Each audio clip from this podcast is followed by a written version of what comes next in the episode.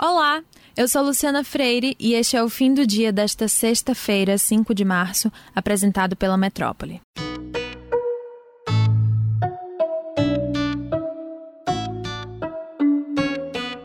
O Conselho de Ética da Alesp livrou o deputado Fernando Cury, acusado de assédio, de uma punição mais dura.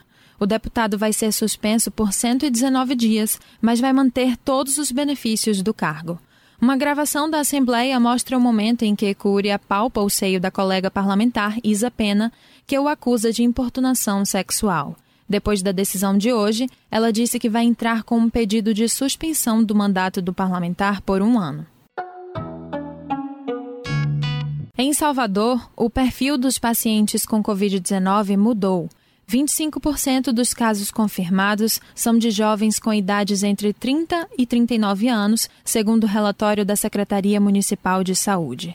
Enquanto isso, os idosos continuam sendo vacinados. O prefeito Bruno Reis anunciou hoje que aqueles com 78 anos poderão receber a primeira dose a partir de amanhã.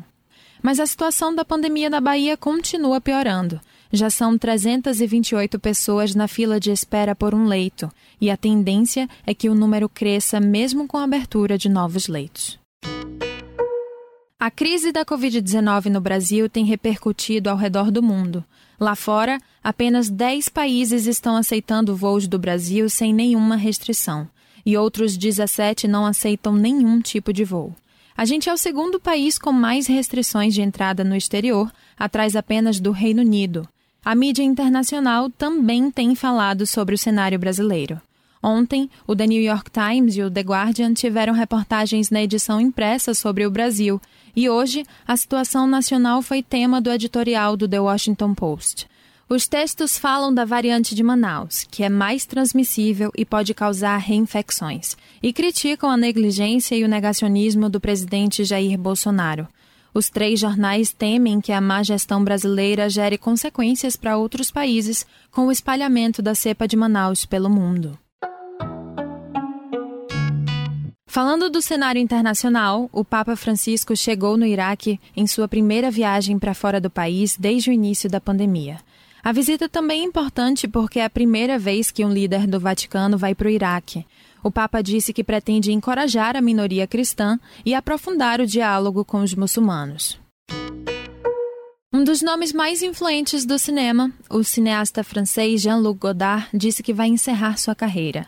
Aos 90 anos, o diretor de Acossado e Pierrot Le Fou falou que já tem os seus dois últimos roteiros, mas que depois disso vai dizer adeus ao cinema. Nas redes sociais, está em alta uma medida de Bolsonaro que suspende a lei de incentivo à cultura, conhecida como Lei Rouanet, para os artistas de cidades que adotaram medidas restritivas e de isolamento social. Por conta da medida, os projetos de cultura que buscam recursos por meio da lei pararam de ser analisados. A norma vai valer por 15 dias, podendo ser prorrogada. Acompanhe as redes sociais da Metrópole e também o portal Metro 1. Até a próxima!